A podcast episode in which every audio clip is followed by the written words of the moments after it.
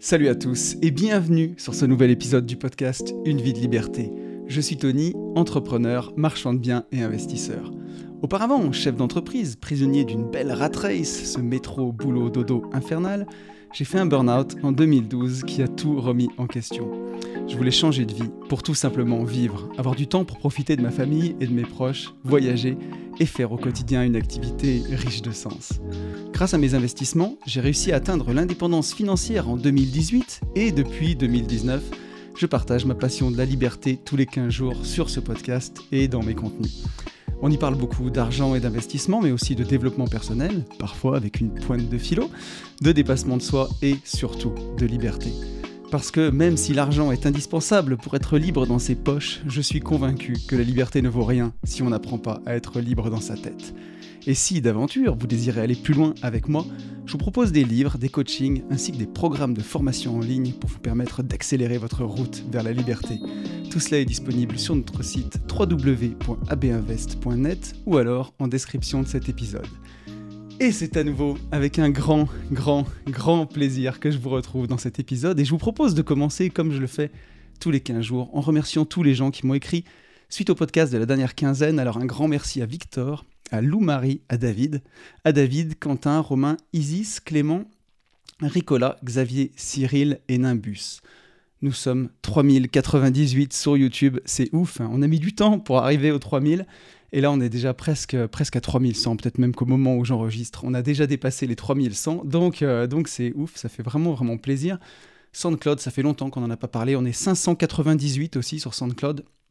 Donc n'hésitez pas, on est presque 600 et on arrive à 372 notes sur Apple Podcast, mais toujours pas de nouveaux commentaires depuis le 20 décembre. Euh, nous sommes euh, mi-février, c'est pas normal, c'est pas possible. Euh, donc, si vous avez un e-device, un téléphone Apple ou un iPad ou ce que vous voulez, un Mac, mettez-moi une note 5 étoiles sur Apple Podcast, aidez-moi à faire péter euh, encore, euh, encore une vie de liberté, on en a besoin. Donc, euh, donc voilà, n'hésitez pas, ça me fera plaisir. Et je vous rappelle que si vous voulez me contacter, le plus simple, c'est encore de le faire sur Instagram, sur mon seul et unique compte, parce que j'ai eu des tentatives de d'usurpation là, de bots. donc j'ai un seul et unique compte Instagram qui s'appelle Une vie de liberté, où nous sommes 7863 ça a explosé ces 15 derniers jours. Je crois que le séminaire à Rennes n'y est pas pour rien et on va avoir le temps d'en parler. Donc n'hésitez pas à me rejoindre. Voilà, je vise toujours les 10 000 abonnés Instagram sans tricher, sans, euh, sans me travestir et sans corrompre mon âme. Donc, euh, donc voilà, n'hésitez pas à me rejoindre. C'est le média où je suis le plus présent. C'est là où je vais partager en, en story pour, voilà, pour voir un peu plus mon quotidien. Donc n'hésitez pas. Et encore une fois, un grand merci à tous ceux qui prennent le temps de liker, de commenter tous les épisodes. C'est vous qui faites vivre ce podcast aussi. Donc un grand, grand merci à vous. Allez, je vous propose qu'on passe aux petites news. Donc déjà, c'est un plaisir de vous retrouver. Euh, je reviens tout juste de vacances. Je suis revenu hier. En ce moment, je prends un peu d'avance pour enregistrer les épisodes. Là, le, podcast d'une vie de liberté est sorti, euh, ce lundi et j'enregistre euh, le, dimanche. Voilà, juste habituellement, j'enregistre 4-5 jours après. Mais voilà, là, je repars en vacances. Je, reviens de, de, 15 jours en Guadeloupe et on va avoir le temps d'en parler. Et euh, voilà, je repars pour une semaine au ski, donc je prends un peu d'avance et c'est pas plus mal, voilà, pour être tranquille pendant ces périodes de vacances. Et là, j'étais deux jours à la maison, donc j'en profite pour enregistrer le podcast entre, entre deux. voilà, donc en tout cas, un grand plaisir encore une fois de vous retrouver. Et je vous propose donc euh, qu'on reparle de cette expérience de Rennes, justement, euh, puisque juste avant de partir en congé, c'était le 4 février, j'étais euh, j'étais à Rennes, j'étais invité par, par Mathieu Gillette, par mon copain William Costa, qui organisait un événement gratuit d'ailleurs, où il y a eu plus de 430 personnes. Donc c'était fou, j'ai eu la chance de faire une conférence devant 430 personnes. C'était incroyable, c'était génial. Euh, donc voilà, j'avais bien préparé les, choses parce que je voulais être performant et euh, j'avais envie de déjà de m'amuser, j'avais envie de passer un bon moment, j'avais envie aussi de faire un peu le show sur scène. Donc euh, donc c'était cool. J'avais préparé ça avec avec Fab, mon pote coach PNL, bien sûr. Fab, vous commencez à le connaître maintenant. On a préparé ça ensemble. voilà, j'ai répété avec lui pour voir où je pouvais m'améliorer. Et je pense que c'était vraiment bien. En tout cas, moi, j'étais très content de ma prestation. Elle a aussi beaucoup plu. Je pense que j'étais assez naturel et euh, je me suis beaucoup amusé et c'est ça qui compte surtout. J'ai vraiment profité du moment et, euh, ça c'était chouette. Et j'ai rencontré aussi énormément d'auditeurs du podcast. C'était un truc de fou. Euh, j'ai rencontré des dizaines de personnes donc c'était un plaisir aussi. J'arrivais pas à faire deux mètres donc c'était ouf. mais, euh, mais ça a été vraiment, vraiment chouette. Donc voilà, encore un grand, un grand salut à tous ceux que j'ai vus à, cette, euh, à, ce, ce, séminaire, en tout cas, et c'était un plaisir. Euh, petit retour sur mes vacances en Guadeloupe, c'est ce que je vous disais juste avant. Je, je reviens de Guadeloupe. J'y ai passé plus de dix jours avec ma compagne et mes enfants. C'était exceptionnel. On s'est vraiment marré, on en a vraiment profité. J'ai coupé de fou. Euh, j'ai beaucoup, beaucoup coupé. ce que je vous disais aussi tout à l'heure. J'ai pris un peu d'avance justement sur les podcasts pour être tranquille, euh, les podcasts avec Yann et les podcasts d'une vie de liberté. Même si, euh, ben voilà, bien sûr, d'habitude, je les enregistre 3-4 jours avant la sortie, 3 jours avant la sortie. là, j'enregistre un peu plus d'une semaine avant. Mais pour garder toujours bah, un peu cette authenticité, puis moi, j'aime pas prendre trop d'avance. J'aime bien quand voilà, quand au moment où les gens l'écoutent, ça reflète un petit peu mon, état d'esprit actuel. Donc voilà, mais, euh, mais en tout cas, j'avais pris de l'avance justement pour être tranquille et c'était super. J'ai adoré couper. Euh, en plus, la Guadeloupe pousse à couper parce que là-bas, le réseau, comment dirais-je, euh, c'est compliqué. Si on a vraiment besoin de travailler, il y a la 4G, ça manque énormément. C'est ouais, c'est un peu un truc de fou. Euh, et, du coup, d'avoir coupé comme ça, ça m'a aussi permis de, bah, de, profiter de cette belle indépendance que voilà qu'on a réussi à s'offrir avec le temps. Euh, c'était vraiment chouette. Je me suis retourné aussi sur le chemin parcouru parce que c'est vrai que au quotidien, on est pris un peu dans cette spirale de, bah, du boulot, quoi, que ce soit euh, mine de rien, le, le, marchand de biens ou l'activité internet, voilà, où tous les 15 jours il y a un podcast à préparer, toutes les semaines sur les gentlemen. Donc on est toujours pris un petit peu là-dedans. Et là, d'avoir pris un peu d'avance et d'avoir vraiment coupé, profité en famille, c'était vraiment chouette. Et j'ai pu me retourner un peu sur le chemin parcouru, se rendre compte que bah, la liberté, elle est simple, elle est agréable, mais quand même qu'il faut bosser pour, euh, bah, pour continuer de la maintenir, ou en tout cas pour l'atteindre. Et c'est rigolo parce que là-bas, je vais vous faire un peu de lecture, mais j'ai lu euh, Non au script de, de MJ de Marco. Donc MJ de Marco, pour ceux qui connaissent, c'est celui qui a écrit L'autoroute du millionnaire, c'est un de mes livres préférés. Euh, et, donc, il y a une, y a, dedans, il parle d'une histoire que j'ai beaucoup, beaucoup aimée, euh, une histoire qui est assez connue. Je vais vous la lire, on va prendre un peu de temps, euh, on va en profiter là de ce podcast. Donc, posez-vous, on n'est pas en speed. Et une histoire qui m'a fait penser justement à cette liberté et au fait que, bah, quelque part, elle est si simple, mais qu'elle n'est qu'elle est pas si simple que ça. Et je vais vous lire cette histoire. C'est une histoire sur l'argent qui fait pas le bonheur, justement. Et on en a parlé dans un des précédents podcasts de tout ça, justement. Euh, je vous la lis. Un homme d'affaires, euh, il y en a beaucoup qui la connaissent, je pense. Hein. Un homme d'affaires américain se tenait à l'embarcadère d'un village côtier du Mexique quand un petit bateau est rentré au port avec un seul pêcheur à bord. À l'intérieur du petit bateau, il y avait plusieurs gros thons albacore. L'Américain complimenta le Mexicain sur la qualité de ses poissons. Ça vous a pris combien de temps pour les pêcher? demanda l'Américain. Oh, pas longtemps, répondit le Mexicain. Pourquoi est-ce que vous ne restez pas plus longtemps en mer pour en pêcher plus? demanda l'Américain. Bah là, ça me suffit pour subvenir aux besoins immédiats de ma famille, dit le Mexicain. Mais, demanda alors l'Américain, que faites-vous le reste de votre temps? Le pêcheur mexicain dit bah, Je dors tard, je joue avec mes enfants, je fais la sieste avec ma femme, je me promène le soir dans le village où je bois du vin et joue de la guitare avec mes amigos. J'ai une vie bien remplie, Seigneur. D'un ton condescendant, l'Américain dit J'ai un MBA de Harvard et je pourrais vous aider. Vous devriez passer plus de temps à pêcher et avec ce que vous gagneriez en plus, vous achèteriez un plus gros bateau et avec ce que vous gagneriez en plus avec ce gros bateau, vous pourriez acheter plusieurs bateaux. Au bout du compte, vous aurez une flotte de bateaux de, bateaux de pêche. Au lieu de vendre votre prise à un intermédiaire, vous pourrez vendre directement au consommateur pour finir par ouvrir votre propre conserverie. Vous contrôleriez tout. Il faudrait que vous quittiez votre petit village pour emménager dans une grosse ville pour gérer votre entreprise en expansion. Le pêcheur mexicain demanda Mais, Seigneur, ça me prendrait combien de temps? Ce à quoi l'Américain répondit Ah, 10 à 15 ans. Et après, Seigneur L'Américain se mit à rire. C'est là que c'est le meilleur. Quand ce sera le moment, vous pourrez vendre votre entreprise et vous deviendrez très riche. Vous gagneriez peut-être des millions. Des millions, Seigneur Et après? L'Américain dit lentement Bah après, vous pourrez prendre votre retraite, vous installer dans un petit village côtier, vous pourrez dormir tard, jouer avec vos enfants, faire la sieste avec votre femme et vous promener le soir dans le village et boire du vin et jouer de la guitare avec vos amigos. Et c'est rigolo parce que donc cette histoire, elle est, très connue. Hein. C'est pas MJ de Marco qui l'a inventée. Mais euh, moi, je me suis toujours dit, c'est quand même un peu une arnaque cette histoire, parce qu'il y a forcément des choses qui arrivent, il y a forcément des choses à payer. La vie, on peut pas vivre que d'amour et d'eau fraîche. Et il y a un moment où il faut un peu plus que ça. Et j'ai déliré parce que MJ de Marco, la façon dont il l'exprime, c'est exactement ce que j'ai ressenti. Et où je me suis dit, voilà, pour profiter de ces bons moments en Guadeloupe, de ces beaux moments de voyage, bah, il faut bosser parce que la réalité des choses, c'est ça. Et lui, il fait la suite de l'histoire, MJ de Marco. Donc préparez-vous. Peu après le départ de l'Américain, les choses changent. Le gouvernement, dans une volonté désespérée d'obtenir plus d'argent des contribuables, prélève un certain nombre d'impôts sous la forme de redevances et de licences, notamment pour les activités liées à la navigation et à la pêche. Pour continuer de pêcher, le Mexicain doit payer 400 dollars pour un permis de pêche, 200 dollars comme taxe environnementale, 350 dollars pour le droit de pêcher le thon albacore et 1800 dollars de frais d'amarrage. S'il ne paye pas dans les plus brefs délais, le Mexicain sera interdit de pêche. Malheureusement, après avoir payé tous les frais, le Mexicain n'a plus que très peu d'argent pour pouvoir payer l'assurance et le permis du bateau. Ne pouvant plus exercer légalement dans la ville côtière de son choix, le pêcheur mexicain doit se rendre à 3 heures de route au sud jusqu'à une autre ville où la qualité du poisson est médiocre. Le long trajet a des conséquences sur la voiture du Mexicain qui finit par tomber en panne. Pour réparer sa voiture, il lui faut 200 dollars pour une pompe à eau et 400 dollars pour un radiateur. Et c'est sans compter les 600 dollars pour que sa voiture soit remorquée jusqu'à son village. Mais les choses vont de mal en pis. N'ayant pas payé les frais d'amarrage au capitaine du port, le Mexicain perd son bateau.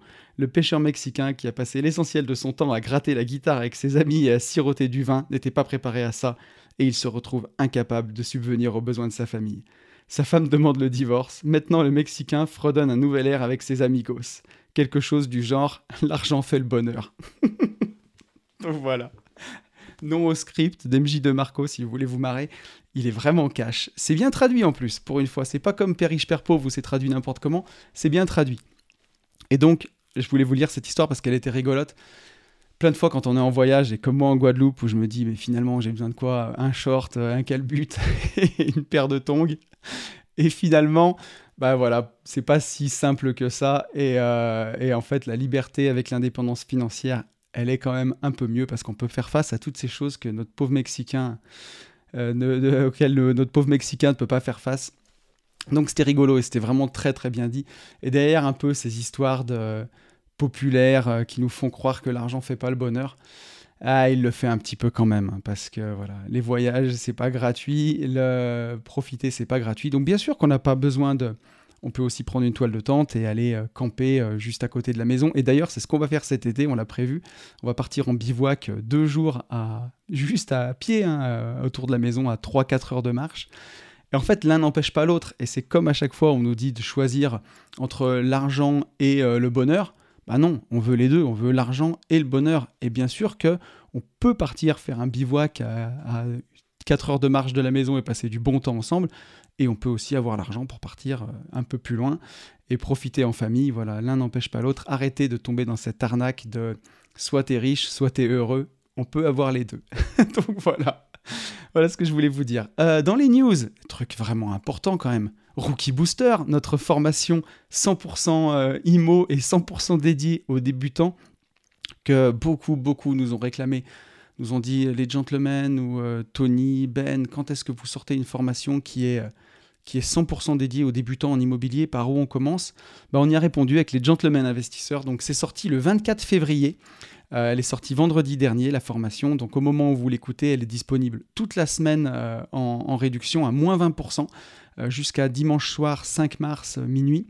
Donc elle est présentée à 489 euros la formation avec moins 20%. Ça vous la laisse à 390, un petit peu plus je crois, 391,20, mais 390 euros avec le code rookie, euh, R-O-O-K-I-E. Donc voilà, une formation où il y a 6 heures de contenu vidéo, vraiment didactique, vraiment on vous prend par la main. C'est un programme où on se mouille. C'est pas du tout, du tout un programme où on vous dit générique. Voilà, voilà l'immobilier, comment calculer une rentabilité, comment passer chez le notaire. Bien sûr, il y a tout ça dedans, mais il y a aussi surtout une stratégie. On vous dit voilà, si vous devez commencer aujourd'hui, voilà par quoi il faut commencer. Et il y a plein de choses qui vont à l'encontre de ce qu'on vous dit partout. Nous, on vous conseille de commencer par des leviers à haut rendement, donc de la LCD, on vous en parle, on explique vraiment comment le faire. De commencer aussi par votre résidence principale, on vous explique comment le faire donc vous verrez, c'est vraiment intéressant. C'est pas ce qu'on entend partout, mais c'est ce qui en tout cas pour nous marche. Et si on devait redémarrer de demain de zéro, c'est comme ça qu'on ferait. Euh, vous avez la page de vente qui est disponible dans la description, qui est aussi disponible sur notre site www.abinvest.net. Si vous avez des questions, n'hésitez pas, ou euh, envers moi, ou envers Yann, venez en DM sur Instagram, on se fera un plaisir d'y répondre. Donc on est hyper content. Voilà, ça fait longtemps que vous nous la réclamiez. Au début, on voulait pas la faire parce que parce que on, se voyait pas parler vraiment que aux débutants. Et finalement, c'était une erreur de notre part parce qu'il y a une grosse demande là-dessus. Donc euh, ben voilà, on est très content. Euh, on a fait déjà une, vingtaine de ventes de gens qui voulaient pas attendre la sortie, donc une vingtaine de ventes en direct avec des retours qui sont super. Donc euh, bah, on est trop content quoi. Voilà. Et on, sait qu'on a fait du bon boulot, donc je suis très fier de, vous la présenter. N'hésitez pas à aller voir ça. Et en plus, on voulait pas faire un truc à 1000 balles, donc on a vraiment fait on a condensé, on... mais ça reste didactique, ça reste très simple d'accès. Donc, euh, donc voilà et, à un prix en tout cas qu'on juge vraiment euh, parfaitement parfait pour les débutants. Donc n'hésitez pas, voilà, faites-vous plaisir et vous serez vraiment pas déçus, je vous le garantis. Euh, je voulais vous parler dans les news encore de la parenthèse indépendance. Donc deuxième session du mois de mai complète. Euh, donc la première session du mois de mars qui a lieu au moment où vous écoutez ce podcast, bah, à la fin de la semaine. Ce sera la première session. Je vous enregistrerai là-bas euh, un podcast des gentlemen investisseurs. Je pense que je ferai aussi un vlog pour que vous puissiez voir à quoi ça ressemble. On est très très excités. On a beaucoup préparé cette parenthèse. C'est trop bien. On a trop hâte de la faire. La deuxième session donc du mois de mai est complète. La prochaine session sera au mois d'octobre, donc il y aura 16 places disponibles. N'hésitez pas à réserver, on a déjà 4 places réservées. Alors j'ai pas ouvert la page de vente, hein. c'est juste des réservations par mail que j'ai pris pour l'instant, mais j'ai déjà 4 réservations et je pense que ça va aller très très vite. Donc euh, voilà, hein, je sais que c'est loin, maintenant on parle d'octobre, mais n'hésitez pas, si vous avez envie de prendre votre avenir en main avec une team de passionnés, une team de gens qui vivent vraiment l'indépendance, et des gens avec des parcours très différents, que ce soit Yann ou moi, on a déjà des parcours différents, Fab, euh, il n'est pas investisseur à la base, il est surtout entrepreneur et il a un succès incroyable dans les affaires. Euh, donc voilà, ça peut être super intéressant. Mon associé Ben, qui est plutôt discret sur les réseaux, mais un peu moins quand même. Il a fait un vlog là, on va en parler euh, dans le, podcast, et qui a énormément, énormément à apporter, donc qui sera en live avec vous. Je pense que ça peut être excellent. Et la dernière chose que je voulais vous dire dans, ces news, c'est qu'on va sortir un nouveau format, euh, quelque chose qui me faisait très très envie depuis euh, des années. Et là, on va se lancer. Euh, donc, ça sera juste Fab et moi, Fabien et moi, sur deux jours, une sorte de, séminaire ou de, de bootcamp mais vraiment juste en mode mindset. Voilà, pas en mode investissement, pas un séminaire pour travailler sur ses investissements, un séminaire pour travailler juste sur, quand je dis juste, c'est essentiel, tellement essentiel, mais sur son mindset, sur euh, comment dépasser ses croyances limitantes.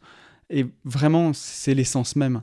Et donc, ça serait deux jours, euh, toujours en Rhône-Alpes, voilà, avec Fabien et moi. Euh, et on va ouvrir ça bientôt. On est encore en train de réfléchir dessus.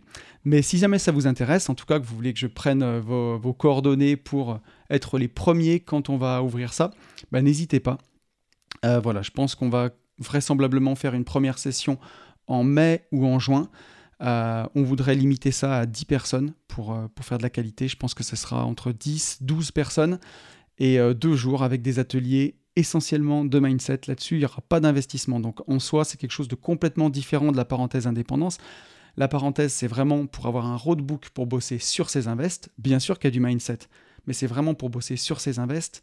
Euh, là, ce qu'on veut créer avec Fab, ce sera vraiment essentiellement du mindset. C'est pas pour bosser sur ses invests. Bien sûr que ça vous permettra de vous débloquer pour vous dépasser dans les affaires ou dans la, suite de votre vie. Mais, euh, mais l'idée, c'est vraiment de vaincre ses croyances limitantes, laisser derrière soi euh, des gros bagages qu'on peut avoir qui, empêchent d'avancer. C'est ce que j'ai fait moi déjà avec Fab il y a maintenant euh, plus d'un an et demi. Et, avec un succès qui a été incroyable en tout cas pour moi. Et aujourd'hui avec Fab, on est, on est potes et on a envie d'avancer ensemble. et on a envie d'avancer sur ces sujets et de vous aider aussi parce qu'on sait ce que c'est que de vivre une fois qu'on a déposé son sac de pierre. Donc si on peut aider plus de gens, ce sera avec un grand plaisir. Donc si jamais ça vous intéresse, n'hésitez pas à m'écrire que je prenne votre nom on a déjà beaucoup de gens qui sont, intéressés, parce que j'en ai parlé un petit peu en off euh, dans la vraie vie. Et euh, voilà, donc je pense que c'est quelque chose qui plaira aussi, donc n'hésitez pas si ça vous dit. Et je vous, je vous propose qu'on revienne sur le podcast de la dernière quinzaine, Allô Tonton numéro 3. Donc encore merci à vous tous. Euh, bon, j'enregistre ce podcast un peu tôt pour avoir beaucoup de retours, donc j'ai quelques retours sur le podcast de la semaine dernière. Par contre, j'ai eu beaucoup, beaucoup de gens qui m'ont écrit Ah, tonton, trop bien le podcast, on adore ces podcasts-là. Donc moi, je suis content si ça vous plaît, et on va partir cette semaine aussi sur un Allo Tonton numéro 4, parce que j'avais eu énormément de questions, j'ai pas pu tout traiter, et il y a des questions qui sont arrivées après. Donc on va repartir sur des réponses à vos questions, il y a des sujets très variés, très intéressants, donc euh, ça va être vraiment cool. Euh, pour le, podcast donc, de la dernière quinzaine, on a un message de Victor. Victor qui, se faisait du souci, Victor, sur, euh, à cause de la guerre, sur ses investissements, et qui me dit Merci mon poulet. On en arrive aux mêmes conclusions. Je vais juste essayer de diversifier un peu sur les zones géographiques et je te tiendrai au courant. Donc effectivement, encore une fois, peut-être que les peurs de Victor euh, sur l'immobilier et la guerre, si un de ses immeubles est bombardé, elles sont peut-être irrationnelles. En tout cas, c'est un signe noir, ça a peut-être peu de chances de se produire, mais c'est déjà arrivé par le passé. Donc les chances ne sont pas non plus euh, complètement nulles.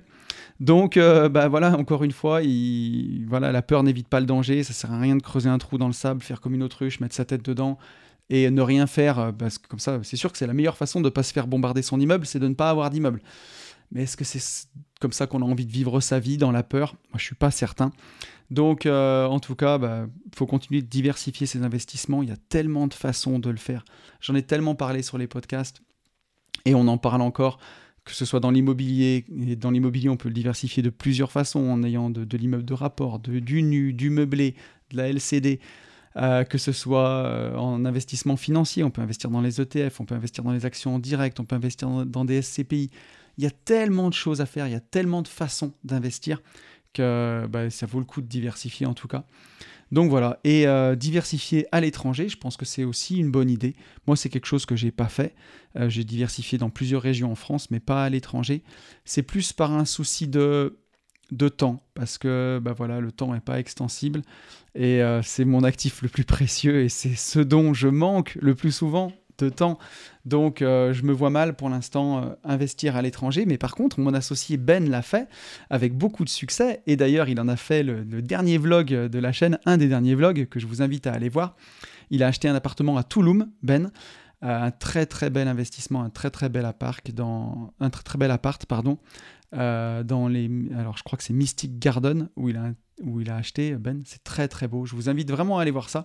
Ça peut vous donner des idées. Et euh, bien sûr, il faut le faire en connaissance de cause, avec euh, des, voilà, un entrepreneur avec qui vous avez confiance, en qui vous avez confiance. Ne faites pas n'importe quoi, parce qu'il y a aussi beaucoup d'arnaques à l'étranger. Donc rendez-vous sur place, allez voir, c'est tout ce que je peux vous conseiller. Mais en tout cas, c'est inspirant. Donc n'hésitez pas à aller voir ce, vlog. Moi, j'étais super surpris de la qualité, je trouvais que c'était magnifique. Euh, euh, et, voilà, et c'est couillu aussi. Hein. Faut, euh, voilà, faut, pas avoir peur. Et, Ben n'a pas eu peur. Et d'ailleurs, il en est à 24% de plus-value latente. Donc c'est quand même assez magnifique. on avait un message de Lou Marie qui nous dit Merci pour tes conseils et bonnes vacances chez moi. Et puisque je suis parti en Guadeloupe, merci d'avance pour les stories. Hâte de vous retrouver à votre retour pour votre future formation. Oui, Rookie Booster est disponible. J'en profite. Et je fais la pub. un petit sujet rénovation si possible. Et je pense que c'est quelque chose qu'on fera, euh, Lou-Marie. Un sujet rénovation. À mon avis, on fera ça avec, euh, avec Yann dans les Gentlemen Investisseurs, parce que c'est un sujet qui est, qui est très très important. Et on se rend compte que vous avez tous beaucoup de difficultés pour estimer et pour suivre vos travaux. Donc c'est un sujet qu'on abordera dans les Gentlemen Investisseurs. J'aimerais bien qu'on l'aborde avec un invité, mais bon, il faut que je trouve le bon invité pour, euh, pour qu'on fasse ça ensemble. Il y a un module entier d'ailleurs, j'en profite, je fais la pub, hein, c'est la sortie, mais il y a un module entier sur les travaux dans, Rookie Booster, parce que c'est très, très, très important, c'est plus que jamais un enjeu de demain. Euh, moi, je le vois, je fais construire beaucoup de neufs, donc les travaux, pour moi, c'est de A à Z, hein. c'est des fondations jusqu'à la fin et à quel point c'est hyper, hyper important dans les, les, bonnes pratiques qu'on peut donner à ce stade. C'est encore une fois faire beaucoup de devis. Ça, c'est important, faire beaucoup de devis, bien s'entourer, bien choisir ses artisans, bien demander euh, toutes les attestations pour être sûr d'avoir des artisans qui, euh, ben voilà, qui sont à jour de leur cotisation, euh, des artisans qui ont pignon sur rue, qui sont là depuis des années. C'est quand même un gage de qualité. bien se, renseigner aujourd'hui sur Infogreffe ou Papers. Vous avez toutes les dernières décisions d'assemblée, vous avez les statuts des entreprises, donc ça peut vraiment vous donner un coup de main sur aller investiguer pour voir la santé de l'entreprise. Moi, j'encourage vraiment à prendre un maître d'œuvre aussi. Ça coûte un peu plus cher, mais euh, ça permet aussi, surtout sur le premier chantier, bah, de s'y intéresser et d'être vraiment accompagné de A à Z. Et là, votre maître d'œuvre, bah, vous lui collez au basque et euh, vous lui posez toutes les questions pour vraiment devenir vous aussi un expert des travaux. Ça vaut le coup. En tout cas, ça vaut le coup de passer du temps pour apprendre à connaître comment ça fonctionne, puisqu'aujourd'hui, une fois de plus, c'est un énorme levier de négociation. Euh, on le voit tous les appartements qui ont des DPE euh, en F ou en G, et maintenant même presque en E. C'est des appartements qui traînent, on va avoir le temps d'en parler dans ce podcast. Et il y a des grosses opportunités à, saisir. Euh, nous, on a réussi récemment à faire une, euh, négociation de, sur un lot d'appartements où il y avait un seul des, appartements qui était en F, une négociation de plus de, de presque 16 ou 17% sur l'ensemble. Donc c'est quand même vraiment intéressant. Faut, faut pas hésiter. Et on, revient dans un marché d'acheteurs. C'est les acheteurs maintenant qui ont la main. C'est les acheteurs qui commandent un peu, qui arrivent à faire les négos euh, depuis que les taux sont remontés. Donc euh, bah, ça vaut le coup de pas se précipiter sur les premiers biens, mais de bien négocier. Euh, voilà. Et, et, de faire des travaux. Il faut pas s'en priver parce que c'est un gros levier aujourd'hui. Donc je pense qu'on fera un podcast là-dessus. Et on avait un dernier message de David, David qui revenait sur, euh, aussi euh, sur Allo Tonton et qui nous disait merci pour les conseils. Je fais la même chose que toi, j'implique euh, mes enfants. Mon fils de 4 ans me suit déjà sur tous mes chantiers et investissements. Et oui, David revenait là-dessus parce que ma, grande fille a fait son stage de troisième avec moi. Elle est déjà, déjà en troisième. Et elle a passé une semaine pour découvrir mon métier. Alors, elle le connaît déjà bien parce qu'elle me voit au quotidien vu que je travaille de la maison. Et euh, mais c'était exceptionnel de partager ça avec elle, d'avoir sa vision des choses, parce que mine de rien, ce qu'on juge évident, facile à comprendre, c'est pas si évident que ça. Euh, pour quelqu'un qui n'est pas dans le métier et qui est aussi, aussi jeune. Mais c'est très intéressant d'emmener ses enfants, de les impliquer. Moi, j'ai toujours emmené mes filles avec moi euh, sur, mes, sur mes chantiers, que ce soit les maisons que j'ai fait construire quand elles étaient toutes petites, euh, je me rappelle du premier immeuble que j'ai fait construire en 2012. Euh, mes filles avaient un an, enfin un an et demi, deux ans et quatre ans. Et je les emmenais déjà à quatre ans avec moi par la main dans le chantier. Donc elles ont toujours vu des chantiers toute leur vie. Et quand les chantiers étaient terminés, elles faisaient les ménages avec moi. même en 2019, on avait fini une dernière maison. Je me rappelle qu'on avait passé quasiment deux jours entiers à nettoyer la maison, la mettre prête pour la location, à gratter euh, les, petits autocollants sur les vitres, euh, à gratter euh, les joints au sol, toutes les dernières bricoles qui n'étaient pas parfaites, à lessiver les murs, à lessiver, finir de lessiver les sols, vraiment pour que ça brille. Et c'est toujours des bons moments parce que bah déjà, ça leur montre que ça tombe pas du ciel et que même si on délègue tout et qu'on délègue au maximum, il y a parfois des trucs qu'on peut pas déléguer et, et où bah, il faut y passer aussi du temps. Ou, voilà, ou à cette époque-là, en tout cas, je déléguais pas le ménage de fin de chantier. Et, euh, et elles adoraient aussi ça parce que bah, je commandais des pizzas et à midi, euh, on faisait livrer euh, les pizzas, le coca, même si le coca c'est pas bien, mais elles étaient trop contentes et de manger sur un carton en mode pique-nique dans un de nos investissements. Et ça leur donnait vraiment la valeur des choses parce que je me rappelle que elles étaient même limites, elles n'avaient pas envie de mettre la maison en location. Je me rappelle sur cette dernière maison, euh, en me disant mais papa mais il va y avoir des gens on a tout mis propre c'est à nous c'est chez nous et cette maison bien sûr elle est toujours à nous et les, locataires payent pour le loyer et voilà peut-être que si un jour mes filles habitent par ici pour démarrer dans la vie c'est une des maisons dans lesquelles elles pourraient vivre et, euh, je trouve que c'est je trouve que c'est super cool voilà ça leur met le pied à l'étrier ça leur montre que que ça peut être fun aussi d'une certaine façon et euh, je vous encourage vraiment à à partager euh, vos investissements avec vos enfants. Et ça fait aussi du temps qui est passé en famille, parce qu'on va le voir, il y a des questions là-dessus. Hein.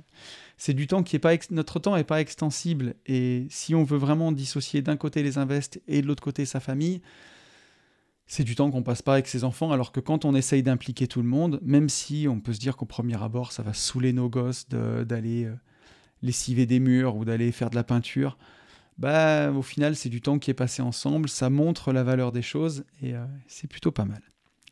Et je vous propose qu'on passe au podcast de la semaine. Vous l'avez compris, Allo Tonton numéro 4. Bah oui, à chaque fois, je reçois tellement de messages quand je fais un nouveau Allo Tonton. Puis il y a toujours des gens qui se réveillent au dernier moment.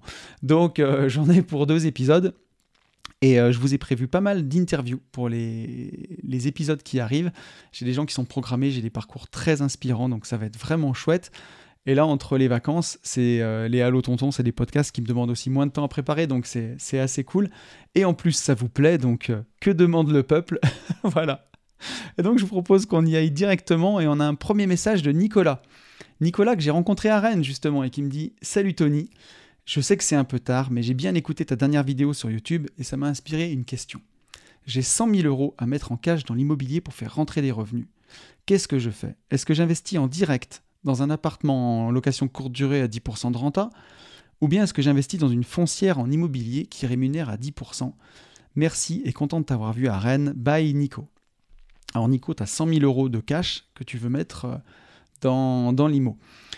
Alors, y a, je peux te faire une réponse qui peut durer des heures, mais euh, la première chose à faire, c'est est-ce que tu n'es pas en train de te dépouiller avec tes 100 000 balles? Euh, garde toujours, bien entendu, un fonds de sécurité. Va pas investir tes 100 000 et garder 2000 euros devant toi. Euh, un des pires phénomènes qui peut arriver à l'entrepreneur, c'est le cash squeeze. C'est vraiment de te retrouver avec, avec du cash en. plus de cash, quoi. Vraiment. Tout est dans des investissements et si tu as besoin de cash rapidement, t'en as pas et là tu peux vraiment te mettre dans des situations compliquées. Donc l'idée c'est quoi qu'il arrive, quoi qu'il arrive, toujours garder six mois de dépenses devant toi. Euh, même si c'est sur un livret A, qui aujourd'hui finalement, alors par rapport à l'inflation c'est nul, mais par rapport au fonds euro des, assurances vie rapporte pas si mal, pourquoi pas. Euh, donc euh, bah, ma foi, voilà ce que je te conseille dans un premier temps. Après, la deuxième chose c'est d'investissement en cash, en IMO. pourquoi tu veux mettre 100 000 euros de, cash pour acheter un appartement directement ou les mettre dans une foncière? L'immobilier, en France, on a la chance d'avoir le levier du crédit.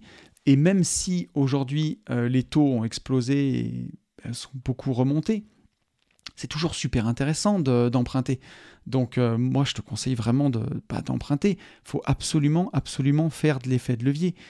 Il y a vraiment deux raisons pour ça. La première, c'est qu'avec 100 000, si la banque te demande 10% d'apport, aujourd'hui, on s'oriente un peu vers les 20%, hein.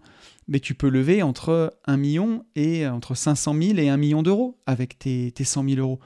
Donc pourquoi le mettre en cash? C'est vraiment dommage. La deuxième chose, c'est que tes crédits sont assurés. Et ça, c'est super bien. Euh, je sais pas, Nico, si tu as euh, une femme ou des enfants, mais en tout cas, pour ta descendance ou pour tes héritiers, euh, si tu n'as pas d'enfant, c'est hyper important d'avoir des crédits assurés. Si malheureusement il t'arrive quelque chose, bah, ils ont non seulement le cash, mais aussi euh, bah, les, biens remboursés. Donc, euh, moi, je, conseille vraiment, vraiment de faire du, levier. Euh, ensuite, pour ce dont tu me parles, pour les chiffres dont tu me parles, la LCD à 10% de renta, c'est pas ouf. Hein je sais pas où tu as trouvé ta LCD à 10%, mais moi, je trouve pas ça incroyable. Euh, pour moi, la LCD, je dis toujours qu'il faut viser, si on parle en termes de loyer, il faut viser au moins trois fois le loyer que tu louerais en meublé. Si tu as un petit appartement qui se louerait 400 euros en meublé, il faut qu'en LCD, tu vises au moins 1200 euros par mois. Donc voilà. En termes de renta, euh, si on devait parler en renta, je te dirais qu'il faut viser minimum 25% de renta brute. Donc euh, ça va t'amener entre 15 et 18% net. Donc voilà ce que je te conseille, moi en tout cas, si tu fais de la LCD, il faut que tu aies plus de levier que ça. Sinon, ça vaut pas le coup. Euh, autant le mettre en meublé à l'année et faire 8% et pas te prendre la tête, quoi. Que, de faire 10% pour le travail que demande une LCD. Euh, voilà ce que je te dirais. Donc si en LCD tu as trouvé que ça, euh, avec ces conditions-là, moi j'irais plutôt vers la foncière. Mais encore une fois, ça dépend de ton objectif. Qu'est-ce que tu appelles une foncière? Est-ce que c'est une société qui, que tu connais déjà, qui rapporte 10% et tu veux rentrer dedans, comme des DSCPI par exemple Ou est-ce que c'est une foncière qui est menée par des, amis à toi et tu prends des parts dans la société? Comment est-ce que ça fonctionne, cette idée? Et euh, voilà, ou est-ce que c'est du crowdfunding? Ce que tu appelles une foncière, euh, ce qui n'est pas du tout la même chose. Si c'est quelque chose comme Omunity euh, par exemple, où tu vas investir dans cette société investir dans Community, investir dans des sociétés à qui tu prêtes de l'argent, qui vont lever de la dette, faire de, la promotion immobilière et te rembourser, c'est pas du tout la même chose. Donc euh, voilà. Moi, ce que je te conseillerais là-dessus, pour moi, si j'avais 100 000 euros à investir, euh, la première chose que je ferais, c'est que je ferais du levier, déjà, pour commencer, euh, pour acheter de la LCD. Je mettrais peut-être 50 000 euros d'apport pour essayer d'investir dans deux, trois appartements. Je mettrais ce cash pour emprunter, pour faire du levier, pour investir. Et, avec les 50 autres 1000 euros, si le but c'est de me dégager vraiment du revenu, je ferais de l'achat-revente. Ouais, je, ferai de l'achat-revente moi-même en direct. J'utiliserai cet argent pour faire de l'apport, pour faire du revenu. Alors, je suis d'accord avec toi, c'est pas du revenu passif. Hein. Que ce soit la LCD ou l'achat-revente, ça va être du revenu actif. Si vraiment le but c'est de dégager du revenu passif-passif, à ce moment-là, pourquoi pas faire un peu de SCPI, où là tu vas avoir vraiment un revenu qui va être passif. Euh, voilà en tout cas ce que je pourrais te dire, mais j'éviterais de mettre mon cash, quoi. Clairement, j'éviterais de mettre mon cash. Euh, j'irai à crédit, pour toutes les raisons que je t'ai évoquées. Euh, on a un message de Christine. Christine qui me dit Salut Tony, j'espère que c'est pas trop tard pour t'écrire. Bah non, tu vois, c'est pas, pas encore trop tard. J'ai un choix difficile à faire. Ouais, et elle a un choix qui est cornélien, euh, Christine. Une situation un peu compliquée. Je ne sais pas si je dois finir la rénovation d'un appart que j'ai acheté avec mon copain, entre parenthèses, ou ex-copain, on ne sait pas, lol. Ça commence bien et le revendre euh, après ou le revendre maintenant. Nous avons acheté cet appart en mars 2021. Le but était de faire de la LCD. J'ai fait la demande à la mairie et ils ont changé les règles pendant que j'attendais mon prêt. Ils ont refusé euh, la LCD, donc on a changé notre stratégie. Et on a eu beaucoup de problèmes.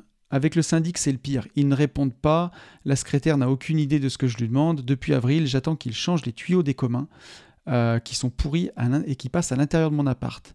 Ça me stresse, j'appelle, je fais des emails et des mises en demeure, mais ça n'avance pas. On a des problèmes d'humidité qui étaient connus à l'achat. On a fait un traitement avec une entreprise et là on attend que ça sèche. On a des problèmes de couple. Bon, on avait compris, on avait compris, euh, ma pauvre Christine. Euh, beaucoup de stress avec cet appart. Moi, j'ai envie de finir tout et de le vendre. Et lui, à chaque fois, trouve une amélioration à faire. Et maintenant, on est hors budget. Pendant le processus d'achat, on a eu beaucoup de problèmes avec l'agence Foncia. Euh, maintenant, je n'ouvre plus une publication de Foncia et aussi avec le Crédit Agricole, avec un gros manque de respect de la part du conseiller.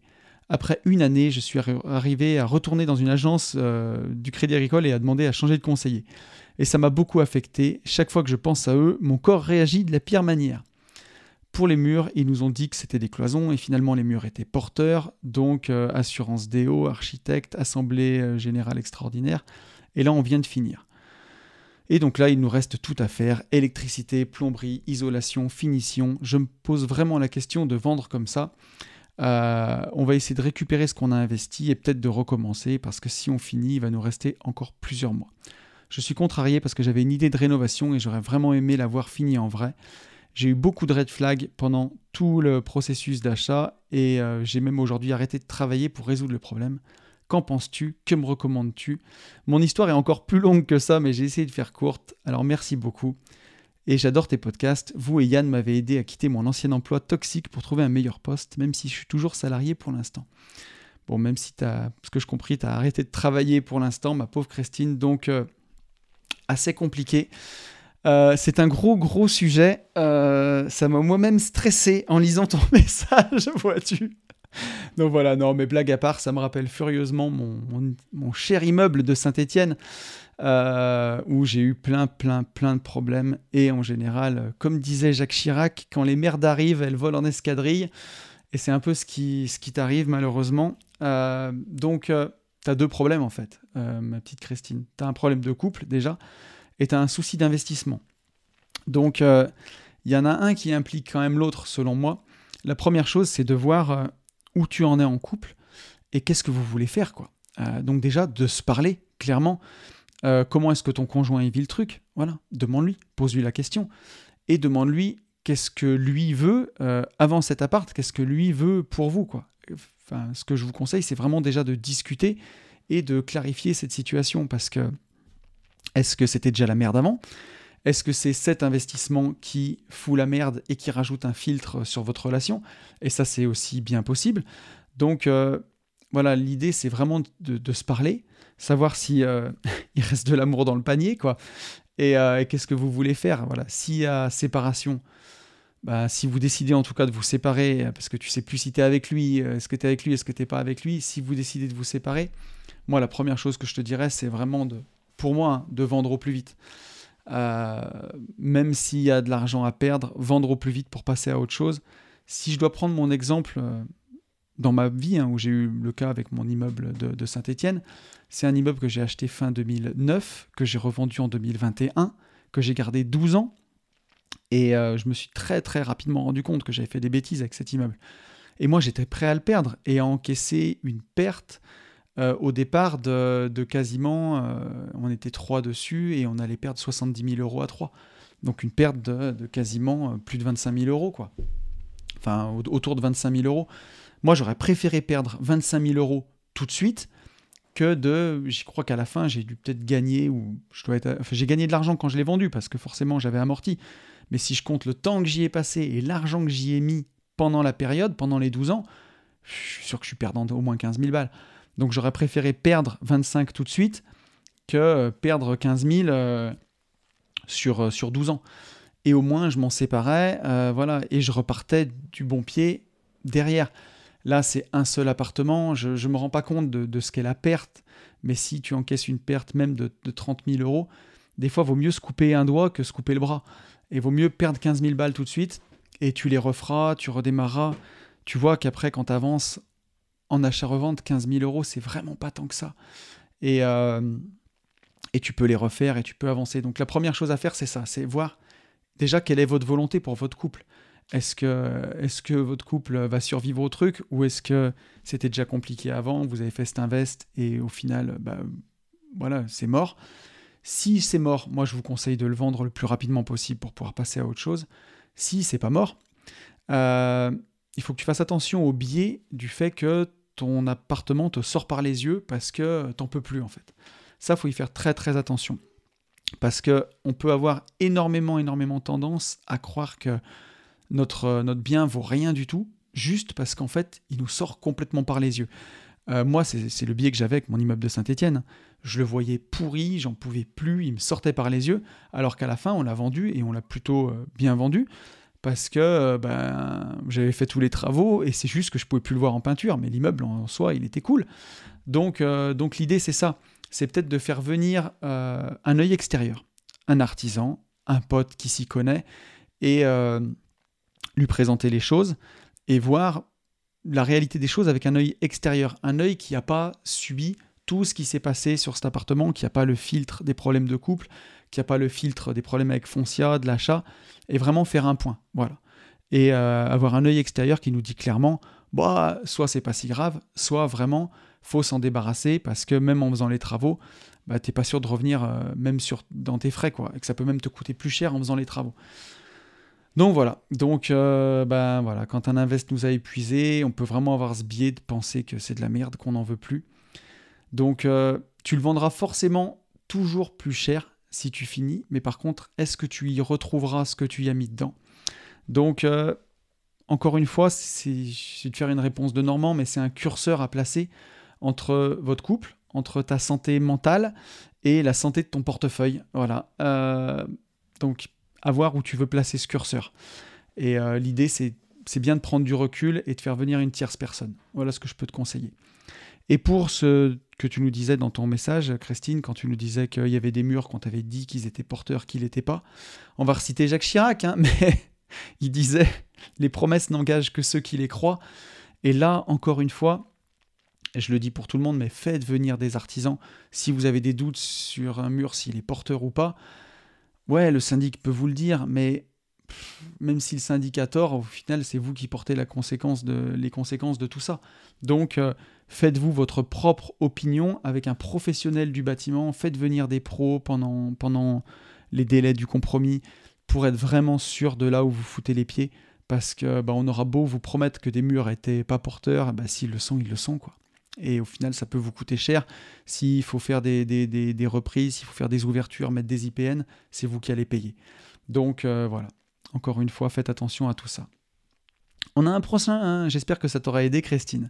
On a un prochain message pardon, de Chewbacca qui m'a mis un message sur YouTube qui me dit Hello mon tonton, je me permets de te rebalancer un thème qui m'intéresse. Que penses-tu d'une manière de louer un bien noté G ou plus en DPE et dont la Renault ne pourra jamais permettre une meilleure note puisque voilà, la surface est trop petite. Si on réisole, on va perdre des mètres carrés. Est-ce que louer ce type de bien sous le régime du bail professionnel serait une bonne solution? Les baux commerciaux ne sont applicables qu'aux locaux, mais les professions libérales, les notaires, les infirmières, ne logent-ils pas dans des putains de baraques haussmanniennes sous ce régime de bail mixte et ou pro? Euh, Alors, qu'est-ce que je peux te répondre? La première chose, c'est de te dire de faire attention euh, avec les nouveaux DPE, parce que on va faire un podcast, je pense, avec Yann sur les DPE, parce que c'est un peu n'importe quoi. Euh, enfin, c'est pas un peu n'importe quoi, c'est qu'il n'y a pas de règles tu vas partir du principe qu'il faut tout réisoler et peut-être que au final, c'est pas ça qui va améliorer les choses. Donc moi ce que je t'invite à faire, si tu as un bien que tu convoites, la première chose à faire, c'est déjà de, discuter avec le, diagnostiqueur. Ça, c'est hyper, hyper important parce que tu te rends compte que ces DPE, c'est vraiment du cas par cas. Et que des fois, tu vas mettre une VMC, ça va te faire remonter d'une lettre. Ou, euh, mettre une pompe à chaleur va te faire remonter d'une lettre. Donc, bien regarder qu'est-ce qu'il faut pour faire remonter ce DPE d'une lettre ou de deux lettres s'il est en, en, F pour le ramener en D par exemple, euh, ou en G. Alors ça fait trois lettres à gagner, mais parfois c'est même pas de l'isolation. C'est tu vas changer les fenêtres, tu vas mettre une VMC et une PAC ou euh, le bon type de radiateur et tu vas revenir euh, dans des, bonnes lettres. Donc faut vraiment faire attention. Des fois, c'est pas complètement perdu et ça vaut le coup de, discuter avec le diagnostiqueur. Mais en tout cas, N'entreprenez pas de travaux de votre propre chef en vous disant Ah, j'ai réisolé, j'ai fait ça, ça va améliorer les choses, parce que vous pourriez être déçu. Donc il faut vraiment discuter avec le diagnostiqueur qui a fait le diagnostic et lui demander comment on ramène l'appartement dans les bonnes normes. Ça, c'est super intéressant. Donc c'est pas forcément une, une question d'isolation et de perte de mètres carrés. Ça peut être une question de VMC, une question de PAC, donc de pompe à chaleur, donc voilà. Après, par contre, pour moi, le bail pro, c'est vraiment une fausse bonne idée. Euh, parce que bien sûr que pour les pros, euh, tu vas me dire qu'on s'en fout des lettres et que, les gens ne le regardent pas. Mais c'est vraiment la fausse bonne idée parce que dis-toi que les pros, ils vont travailler dedans, ils vont chauffer et ils regardent aussi la note de chauffage. Et ils la regardent pour une bonne raison, c'est que aujourd'hui, les prix de l'électricité, ils sont plafonnés pour les particuliers, ils sont pas plafonnés pour les pros. Et euh, ça peut faire des, surprises qui sont énormes. on a tous vu ces derniers temps les notes des boulangers qui ont complètement explosé. Euh, des boulangers qui sont limite amenés à fermer boutique parce qu'ils ont des notes d'électricité de, 30, 40, 50, j'ai vu jusqu'à 100 000 euros. Euh, donc voilà, même si toi, tu n'es pas tes professions libérales, bah, tu n'es pas plafonné pour ton abonnement euh, d'élec. et si tu dois chauffer un panier percé, bah, ça va te coûter une vraie fortune. Donc il faut vraiment y faire hyper attention. Et je sais qu'avec Ben, on l'a regardé à mort pour nos nouveaux locaux, où pour l'instant, on est toujours en quête de permis de construire. Euh, mais on va y arriver, on va y arriver. Et on regarde une solution de repli en attendant, justement dans l'ancien. Et je sais qu'on regarde les DPE, on le regarde à fond, parce que, bah voilà, s'il faut chauffer des locaux pro, on n'a pas envie de payer 500 balles d'élec par mois, quoi. Donc voilà. Et, euh, sur les, les immeubles haussmanniens, bah, il y, en a beaucoup qui en reviennent de ces vieux immeubles. Euh, j'ai vu un, article il y a 3 ou 4 jours sur euh, Lyon, j'habite pas très loin de Lyon, il y a des très très beaux quartiers, euh, notamment autour de la place des terreaux ou de la Croix-Rousse, des quartiers que moi j'aime beaucoup, où à l'époque avec Benjamin on avait regardé pour acheter un appartement à rénover parce que c'est des appartements qui ont justement beaucoup beaucoup de cachets, qui sont très très hauts de plafond. Et aujourd'hui, ces immeubles, ben, ces appartements qui se vendaient à prix d'or il y a deux ans, et qui s'arrachaient, ben, ils restent sur le bon coin. Euh, et même avec des décotes aujourd'hui de 10%, 15%, ils partent pas parce qu'ils sont tous en F ou en G. Et justement, c'est compliqué pour ces appartements de les ramener parce que tu peux pas mettre une pompe à chaleur, tu peux pas mettre euh, un groupe de packs en façade d'un bel immeuble haussmanien, tu vois. Et, euh, et c'est compliqué. C'est compliqué de les ramener et aujourd'hui, bah, ils sont délaissés et les gens préfèrent payer plus cher pour des, du neuf pour des immeubles neufs avec du vrai confort moderne. Donc ça peut être une, opportunité énorme euh, à négocier pour faire des travaux si tu as la possibilité de, mettre une PAC ou, euh, voilà, ou de changer les fenêtres. Euh, bien sûr toujours en bois et toujours dans le respect du, quartier parce que encore une fois c'est compliqué sur ces secteurs-là. Mais, mais voilà, il y en a beaucoup qui en reviennent de ces vieux immeubles. Donc moi je sais que je préfère l'ancien, je préfère le, neuf aujourd'hui. Euh, si je fais de l'ancien, Et on en fait en ce moment, puisqu'on a un gros projet de, rénovation dans l'ancien, mais on garde les quatre murs, on garde les quatre murs, on refait le toit, on refait toute l'isolation. Euh, pour ramener euh, ce, petit immeuble, en fait c'est une grosse maison de ville, mais pour la ramener dans, un DPE qui soit au moins en D. Mais voilà, c'est soit des travaux très très lourds, mais en tout cas aujourd'hui, pour moi, acheter sans travaux un bien en F ou en G, même avec une grosse décote et espérer le louer dans l'État, une profession libérale, moi je m'y risquerais pas. Je trouve que c'est une fausse euh, bonne idée pour toutes les raisons que je viens de te donner. Donc voilà, j'espère que ça répondra à ta question. Et on a un message de Baptiste. Baptiste qui m'a posé plusieurs questions, qui me dit Salut Anto, j'espère que tout va bien. Tout d'abord, merci pour tes podcasts que je suis avec attention, tant il y a de valeur et d'inspiration à chaque épisode. Bah je t'en prie, merci beaucoup on sent véritablement la passion et ton envie de transmettre ton expérience et tes idées.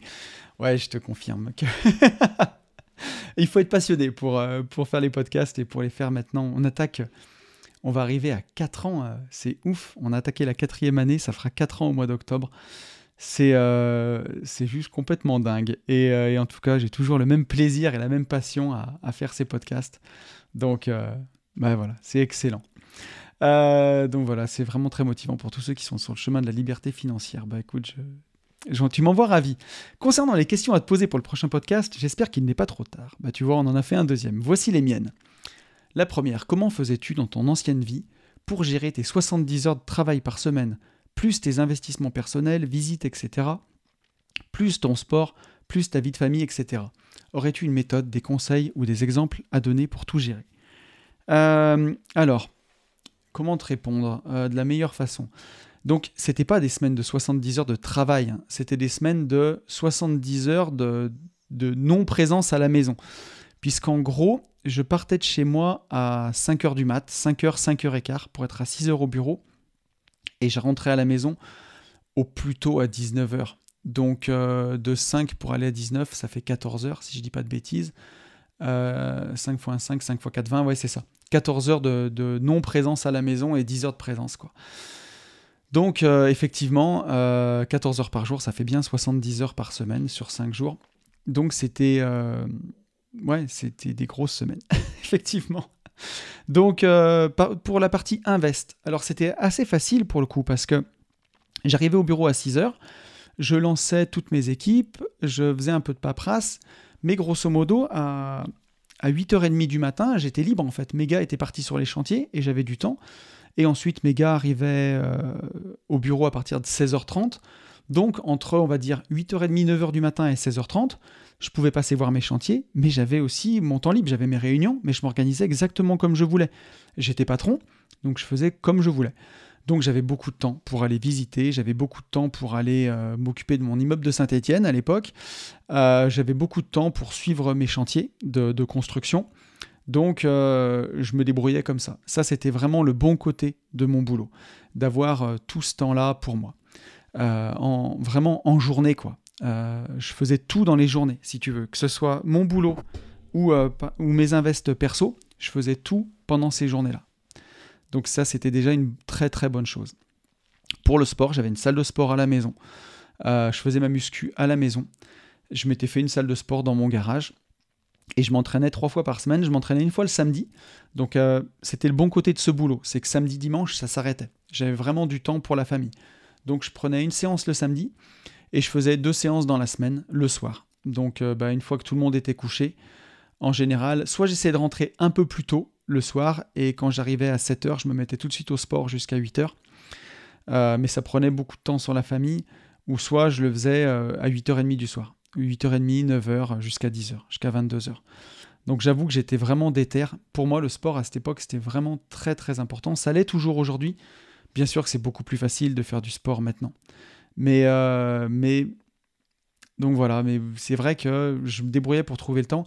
Et pour la vie de famille, bah, quand il te reste plus que 10 heures chez toi euh, par jour, tu te doutes bien que c'était euh, assez limité. Donc on mangeait ensemble le soir, on passait un peu de temps, euh, un peu de temps le soir, mais je me couchais tôt parce que voilà, il faut être couché à 22 heures quand tu te lèves à 5 heures du matin. Si tu veux tenir sur le long terme, si t'es pas couché à 22 heures pour avoir au moins 7 heures de sommeil, c'est très très compliqué. Donc, donc voilà. Mais encore une fois, tu me dis, est-ce que tu aurais des exemples à donner? J'ai fini par me séparer. Donc est-ce que c'est le meilleur exemple? Voilà quoi. Quand tu finis par te séparer à cause de... Il y avait bon, il y a eu plein de raisons hein, pour tout ça. Mais bah, quand tu travailles autant que c'est aussi extrême, est-ce que j'ai si bien réussi que ça? Euh, Je sais pas. Je vous en laisserai seul juge. Mais euh, sur le long terme, c'est quand même des situations qui éprouvent.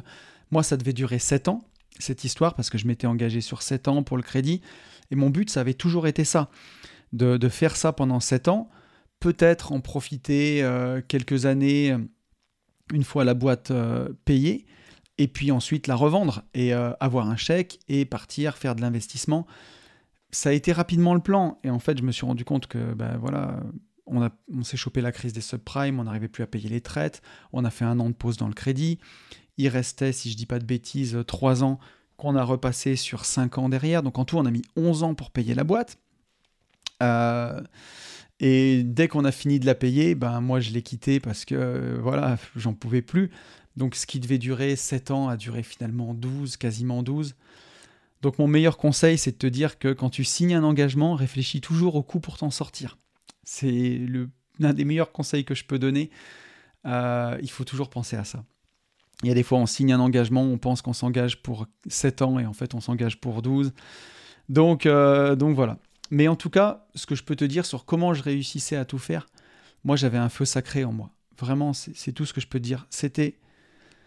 Il y a tellement de gens il faut voir vraiment ça. J'ai signé cet immeuble à saint et tout le monde m'a dit Ah, tu vas le porter ta croix, tu t'es fait avoir par, euh, par ce mec qui te l'a vendu. Et ça m'a tellement foutu la rage et je voulais, je voulais tellement pas leur donner raison. Et pareil, de m'être rendu compte que je pensais signer pour un boulot qui allait me prendre déjà 50 heures par semaine et qui en fait m'en a pris 70. Je pensais signer pour un boulot qui me prendrait 7 euh, ans de ma vie qui finalement m'en prenait 12. Et je me disais, mais ça me prendra pas tous mes rêves, quoi. Et donc j'avais ce feu sacré en moi, et vraiment rien n'aurait pu m'arrêter. J'avais la rage, quoi. Voilà, j'avais la rage d'aller au bout, d'atteindre mon indépendance financière, et que la deuxième partie de ma vie, à partir de 36 ans, soit beaucoup plus cool, quoi. Et en tout cas, beaucoup plus passionnante, euh, qu'elle me passionne, enfin, comme elle est aujourd'hui, quoi, depuis 4 ans, où euh, je vis vraiment mon rêve, et, c'est exceptionnel, quoi. Donc euh, j'avais ce feu sacré et c'est comme ça que j'ai fait. Après, c'était d'être organisé. Voilà, forcément, si tu arrives à faire toute ta partie invest dans les 70 heures, bah, tu gagnes déjà énormément de temps. Et ensuite, c'est d'être présent pour sa famille. Voilà, moi, c'était vraiment samedi, dimanche, je ne travaillais pas. J'allais même pas à mon immeuble de Saint-Etienne s'il y avait des problèmes.